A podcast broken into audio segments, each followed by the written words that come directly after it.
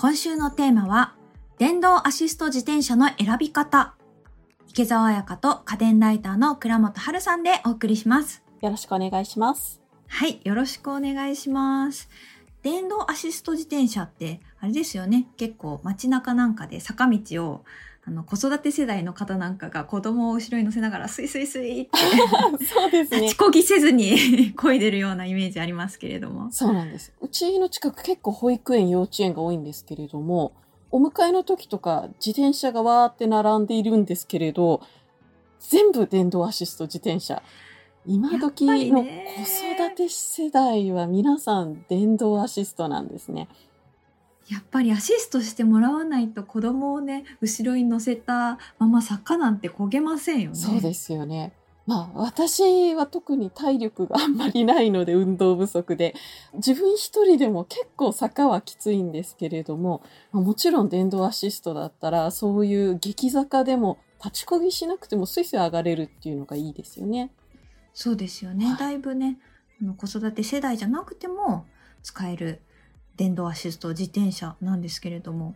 コロナ禍で売り上げが伸びているって本当ですか？そうなんですよ。コロナ禍でですね、特に出勤とかに自転車を使う人が増えてまして、で、まあ、今までもそのロードバイクとか乗ってたような人だったら、まあ当たり前にこう自転車に切り替えることができると思うんですけれども、私みたいに普段そんなに自転車、近所のスーパーぐらいしか行かないとかですね、体力に自信がないっていう人は、結構電動アシスト自転車を選んでおります。電車とかと違って密にもならないですし、あとコロナ禍で出勤回数が減ってる時に運動不足になりやすい。そういう時に運動不足解消にいいんじゃないかということで増えてるみたいですね。確かに電動といっても、まあ、坂道は電動機能を使うかもしれないけど、平坦な道ではあの普通の自転車として漕いで運動不足解消みたいなそうですね。側面も。手元でアシスト切ったりつけたり、あとはあのアシストパワーの調整とかもできるので、まあ、体力ある時はちょっとパワー下げてという使い方もできますし、まあ、運動不足解消にもちょうどいいということですね。うんうんうんうんということで、今回は電動アシスト自転車について説明したいんですけれども、ポイントとしては、電動アシスト自転車の特徴、あと、初めて買う人が注意した方がいいこと、で、最後にこだわって買いたい人におすすめしたい商品といった3つのポイントでお伝えできればと思います。気になりますね。そもそもなんですけれども、電動アシスト自転車ってどんな種類があるんでしょうか？はい。最近ですと、電動アシスト自転車というと大きく分けて、シティサイクル、要は、えっ、と、街乗りのママチャリとか、このせ自転車もこちらに入りますね。街乗り用の電動自転車と、もう一つ最近注目されているジャンルとして、e バイクというものがあります。え、e バイク、はい初めて聞きました。あの、バイクってついてるんですけれども、オートバイとかではなく、自転車のバイクのことで、ロードバイクとかクロスバイク、マウンテンバイクみたいなスポーツサイクルに電動アシスト機能を搭載したものと言われているんですけれども、はい。最近は街乗り向けもモーターにちょっとスポーツサイクル用のモーターを乗せることで e バイクと言われたりもします。かなりこの e バイクって定義が難しいというか最近は何でもありになってきているんですけれどもあの昔の狭い意味では、えースポーツサイクルの電動アシスト版です。うーん、はいじゃあ結構そのスポーツ用の自転車ってはい。かなりあのスピードが出るようなデザインになっ。てますけど、そういったものにあの電動アシスト機能が搭載されてるっていうただしですねはいいいことをおっしゃってくださいました。はい。電動アシスト自転車ってモーターがついてるので結構法律として厳しくどういうものかっていうのが決まっていてですねペダルを踏み込んだ時にペダルをアシストするペダルの踏み込み比率に関してどれぐらいのパワーが出るかっていうのが法律で決まっているのとあと時速28キロ以上になるとアシストがカットされるっていうのも日本の法律で決まってるんですよ。あれですよね。あの、原付扱いになっちゃう。そうなんです。そうです。そもそもペダルを踏まないで動くものは、電動モーターサイクルになってしまって、電動アシストとは別原付扱いで、うんさっきも言ったようにナンバープレートつけなきゃいけないですし、あとヘルメットも被らなきゃいけません。で、今回は電動アシスト自転車なので、えー時速24キロ以上になるとアシストがカットされます。なので、e バイクだからといって、速くっていうわけでもないんですね。なかなかこのあたあ、り。そうなのか。そうなんですよただ、e バイクの場合、スポーツサイクル用のフレームを使っているものも多いので、選択肢としては、早く運転しやすいものも選択肢に入ってきます。うんうんはいで、このあたり話し始めるともうそれだけで1時間いっちゃうので、今回は2週に分けようと思ってます。第1回となる今日は、我々がよく知っているメーカーものの街乗り電動アシスト自転車についてお知らせして、次の回では e バイク。はい、それでは早速なんですけれども、初めてこの街乗り用の電動アシストを買う場合に気をつけたいポイントは何かございますか？はい。まずはですね、何のために購入するかっていうのをはっきりさせていただきたいと思います。こういった街乗りの主要メーカー、まあ、よく皆さんがご存知だと思うのは、パナソニックさん、ブリヂストンさん、ヤマハさんだと思うんですけれども、こういった主要メーカー、各メーカーは通勤向け、通学向け、あと、このせタイプ、ショッピング向け、ベロクロ、要は小口径、タイヤの形が小さいタイプですね。タイプ別にいろんなシリーズを出してるんですよ。ショッピングタイプと通勤通学向けタイプってまあすごく似ているんですけど、じゃあ何が違うんだっていうと、フレームが通勤通学タイプの方ががっちりしてるものの方が多いです。あとアクセサリーのカゴとかもちょっとショッピング用より大きくなってたり、耐久性が高いものを使ってたりしますね。基本的にこの通勤通学向けショッピング向けっていうのはタイヤを25から26インチサイズのちょっと大きめのタイヤを使っていてタイヤが大きい方が安定性が高いと言われているので疲れにくくなってます。で、そうすると、じゃあ、えっ、と、ベロクロタイプ、小径タイヤのはどうなんだっていうと、まず、見た目が可愛い。そうですね。はい。コンパクトで可愛いっていうのと、小回りが効きやすい。あと、小径タイプになると折りたたみできるものとかもあったりするので、マンションとかで駐輪場がないから家まで持って帰らなきゃいけないっていう場合は、このベロクロタイプを選ぶっていう人も結構多いですね。はいで、一番この街乗り向けで特徴的と言えるのがこのせタイプです。もちろん、このショッピングタイプ、通勤タイプにこのせシートをつけることってできるんですよ。メーカー製のこのせ後付けのシートっていうのもあるんですが、各メーカー、電動アシスト自転車はこのせタイプにすごく開発に力を入れてですね、大手メーカーものだと子供の安全性がそもそもの自転車にすごく考えられてたりするんですよ。へえ、あ、じゃあもうそれ専用に作られてるから、そう、あ後の付けするよりも、そうなんですすごく安全性が高い。一番大きいと思われるのはスタンドですね。普通のショッピングタイプとかだと片側にスタンドの棒がついていてそれを引き出して立てる感じになってたりするんですけれどもメーカーもののこの背タイプでちゃんとしたものだと台形型の両側でスタンドするタイプになります。あのうん昔よくあった自転車のスタンドタイプですね。そねうんそれもかなり幅広に作られていて、まあ、就学前の子供が自分で乗り降りしても倒れない作りです。え、すごい、それかなり安定してますね。かなりがっちりしてます。例えばですね、スタンドを立てた時に前のハンドルがカチッと固定されるようになってたりするので、シートを前面につけてる人も子供を乗せる時にハンドルがグラグラしないとかですね、すごく子供のことを考えられた作りに自転車自体がなってるので、この背タイプをこれから買いたいって思っている人は、ぜひ最初からこの背タイプで選んでほしいと思います。確かにね、はい子供はどんな動作をするか予想がつかないところそうなんもあるので。ですよ。シートの上でキャッキャしたりとかね。うんうん はい。あとですね、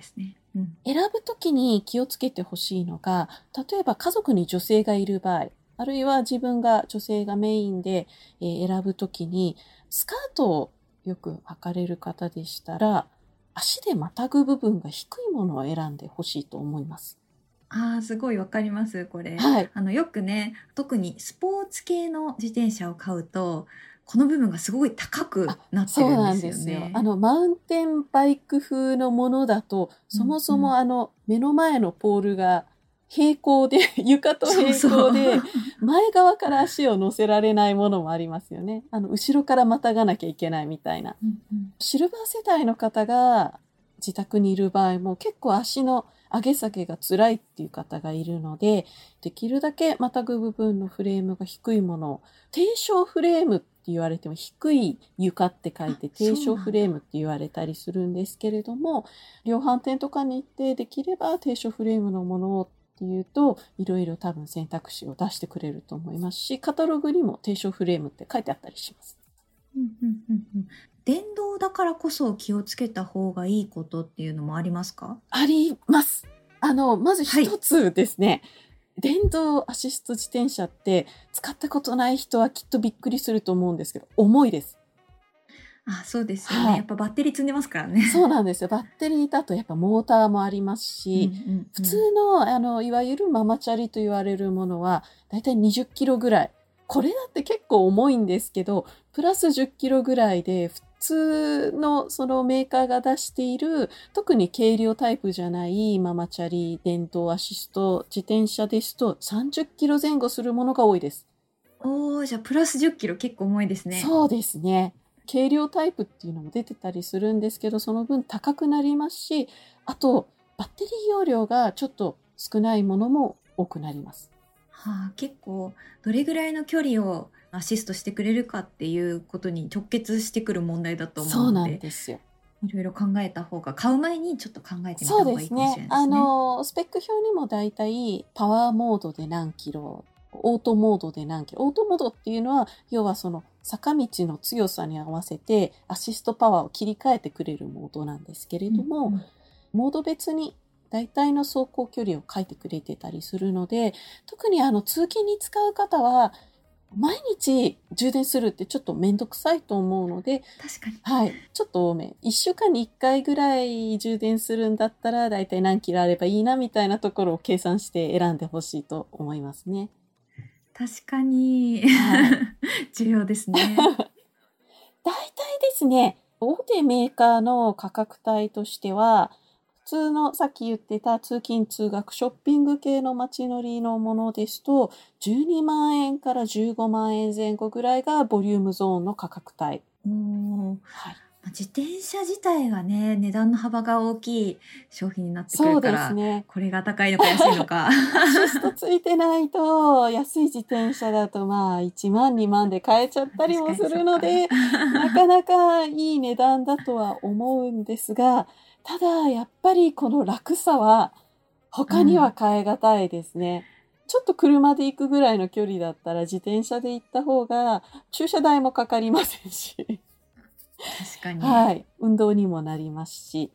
すごくいいと思います。あと特、にね、はい通勤通学に使う方はねそうですね。毎日の問題になってくるから、はい。もうほぼ、ほぼマストでアシストは私は欲しいと思っております。で、これ、さっき12万から15万って言いましたが、もう少し高くなるのがこの背自転車です。おそっか安全性能がそうなんですよ。性能が高いっていうのもありますし、あとやっぱりどうしてもシート分のコストもかかってくるので、だいたい15万から18万ぐらいをボリュームゾーンとして見ていただければと思います。もちろんですね、メーカーもちょっとお安めの値段帯みたいなのも出していてですね、街乗りだと8万円前後のものも大手メーカーで買えるんですけれども、個人的にやっぱり電動アシスト自転車ってすごくバッテリー容量が大きいじゃないですか。うんということで、あの、発火の事故とかも起きてるんですね。なので、できればこういったものは大手メーカーもので保証がついているものを選んでいただきたいなと思ってます。そうですね、はいバッテリーの事故って結構大掛かりなこう火災なんかにもつながりやすいからそうなんですよ。大手メーカーものだから発火事故がないかって言われるとそういうわけでもないんですよ。結構各メーカーリコールは毎年あったりするんですけれども、ちゃんとリコール情報を大々的に出してくれますし、バッテリーって使い続けてるとバッテリー持続時間が短くなってしまうじゃないですか。うんうんそういう時にも大手メーカーものだとバッテリーだけ買い替えができたりするんですよ。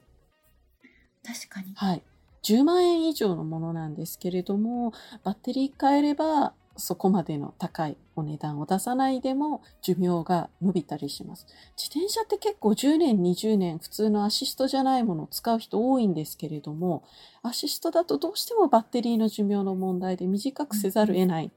でもメーカーものだとバッテリー変更だけで、まあ10年、20年いけますよっていうのが個人的ないいとこだと思います。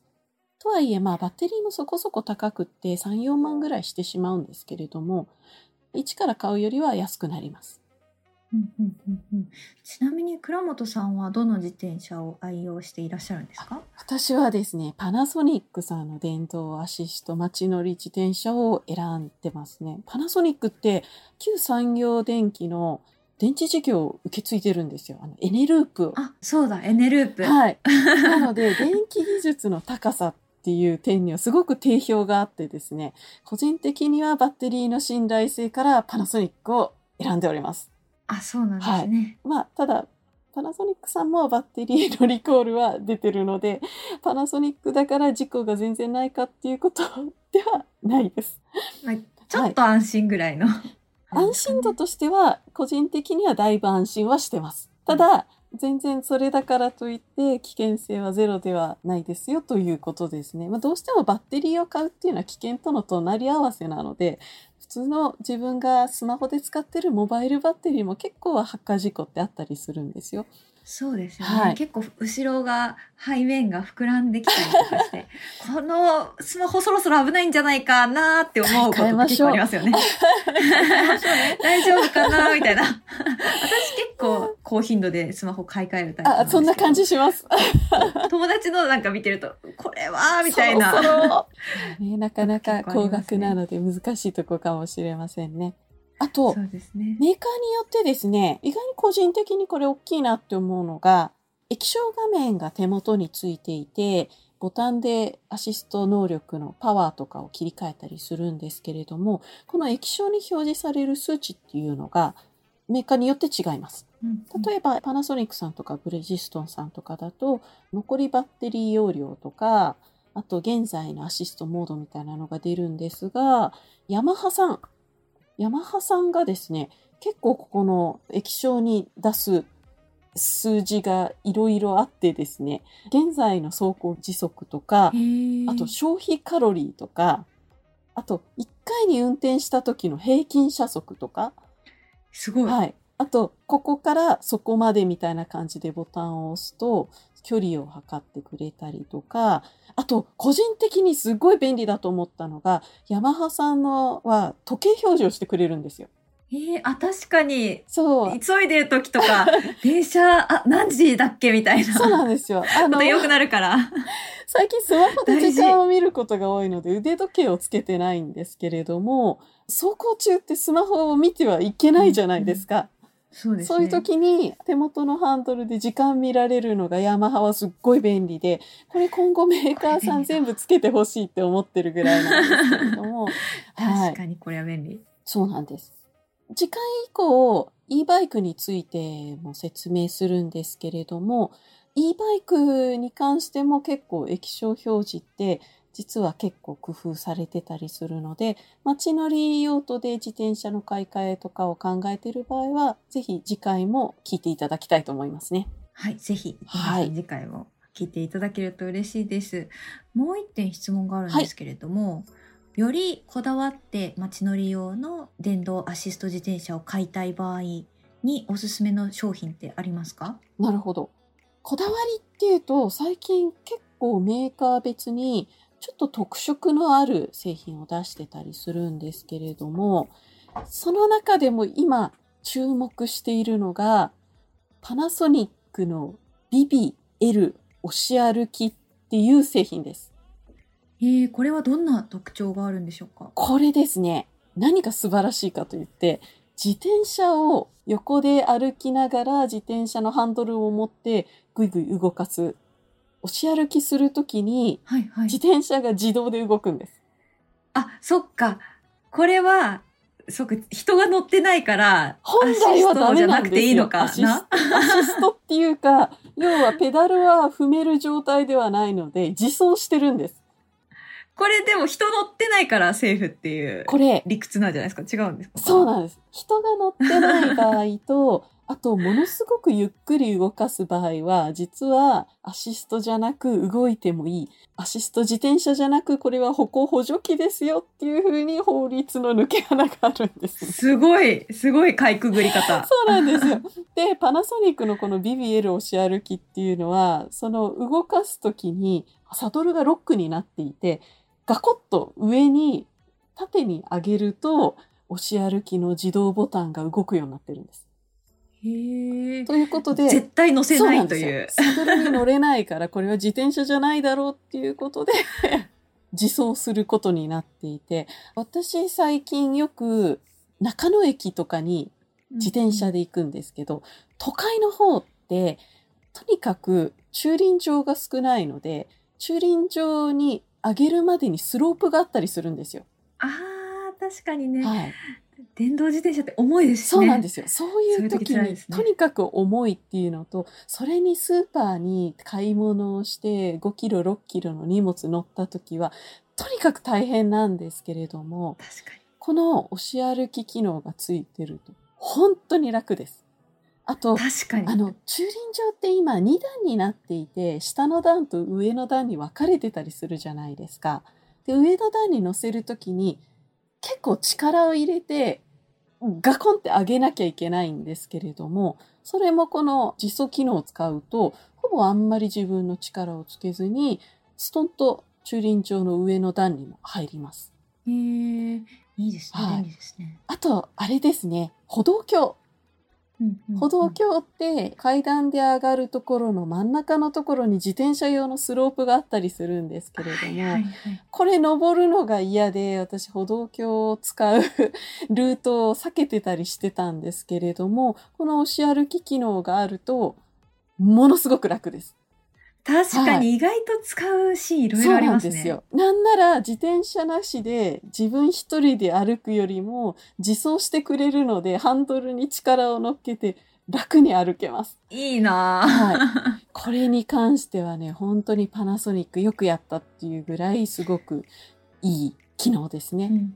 パナソニックさんって結構面白い機能多くって、もう一つ他社にはない機能で、ラクイックっていう機能もあるんですよ。はい、これは？はい。これは他のビビ以外の製品にもついてたりするんですけど、上位機種についてる機能で、電動アシスト用の自転車ロック機能です。あの、自分が自転車のキーをカバンの中に入れた状態でも、キーを持った状態で自転車に近づいたら、電動自転車の電源を入れるだけでキーの解除ができるんです。え、めっちゃ便利。めっちゃ便利なんですよ。車の自動オープンってあると思うんですけれど、うんうんうんそれの電動自転車版だと思っていただければいいと思います。いいですね。はい。もうね、本当に一回これを試すと、もうこれなしではとてもとてもっていうぐらい。あの、いちいち鍵を出す必要ないので、特にあの、スーパーとかで大荷物になった時の楽さたるや。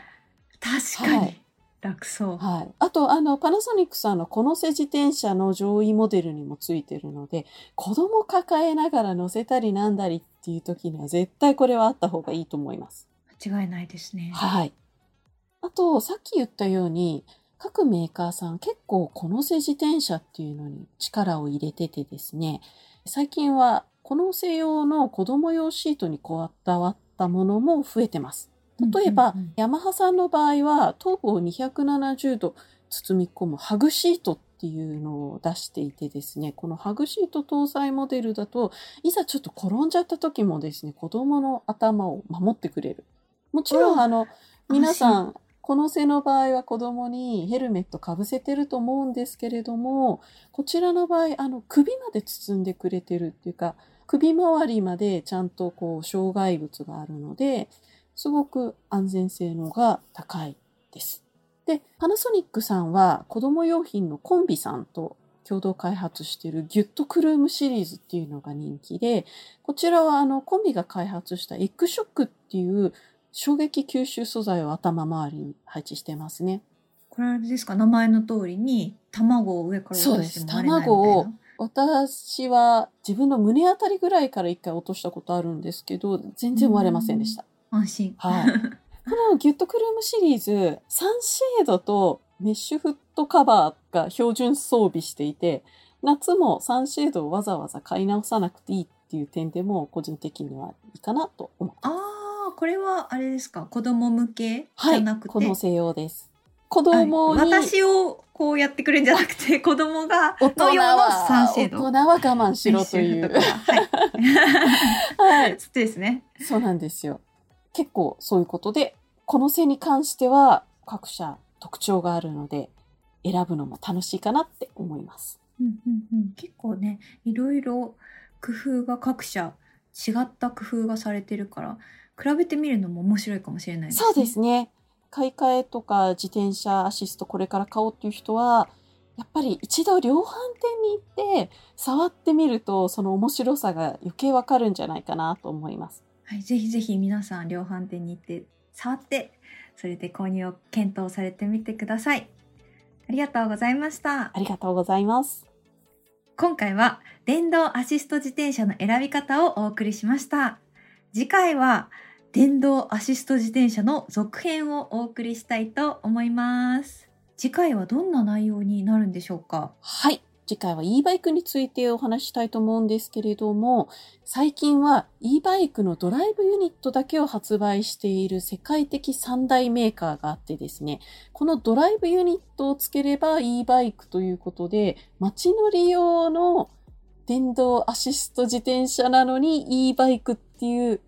名付けをしているものも増えてるんですね。へえ、わからん。そうなんですね。とにかく、バリエーションが多い。デザインも特徴的っていうのが e バイクの特徴だと思ってください。もうスポーツタイプだけじゃないんです。なるほど。はい。なので、街乗りを考えている人もぜひ来週も聞いていただければなと思います。はい。ぜひぜひ聞いてみてください。さて、家電最前線では番組への感想もお待ちしています。番組で紹介された家電を買ってみましたという感想をツイッターでハッシュタグ家電最前線をつけて投稿してください。ここで一つご紹介します。たくなくさん。比較しづらい大型家電もしっかり語れる倉本さんは改めてすごいと思いました。こちら、冷蔵庫特集なんかを聞いてくださったんですかね？ああ、そうなんでしょうか。すごくありがたいですね。ありがたいですね。何であっても楽しく聴けると思いますが、電球ソケットで使う変わり種ライトなどを取り上げてみてほしいです。ああ、なるほど。あ、確かに。今、あの、電球ソケット E26 みたいな規格の電球ソケットで、はいはい、電球風の LED とか結構いろいろ出てますのでね、おしゃれな。カメラとかも出てますよね。あ、確かに。いろいろありますよね。話がいありそうです。確かにいろいろね、話がありそうですね。というわけで、たくなくさん、リクエストありがとうございます。こちらもね、取り上げて特集したいなと、個人的には思っているので、ぜひぜひやらせていただきたいと思います。というわけで、あの、リクエスト、他の皆さんからもどしどしお待ちしております。家電最前線は毎週月曜日に配信中。番組のフォローもぜひお願いします。最新話が配信されるたびに通知を受け取れますので、聞き逃すことなく、家電の最新情報をチェックすることができます。お聞きのポッドキャストアプリで家電最前線をぜひフォローしてみてください。そして最後に番組からリスナーの皆さんへのプレゼントのお知らせです。6月のプレゼントは、シャープ128ノート PC 周辺機器最前線の回でご紹介したノート PC 用のスタンド、 Majextand です。1名の方にプレゼントします。応募にはキーワードが必要です。今回のキーワードは、PC スタンドで正しい姿勢です。お聞きのポッドキャストアプリの番組概要欄、または番組のホームページや Twitter のプレゼント応募リンクからご応募ください。番組プレゼントの応募フォームからも感想を送れますので、ぜひぜひこちらからも感想をお寄せください。締め切りは7月15日水曜日です。ここまでは家電ライターの倉本春さんとお送りしました。次回もよろしくお願いします。よろしくお願いします。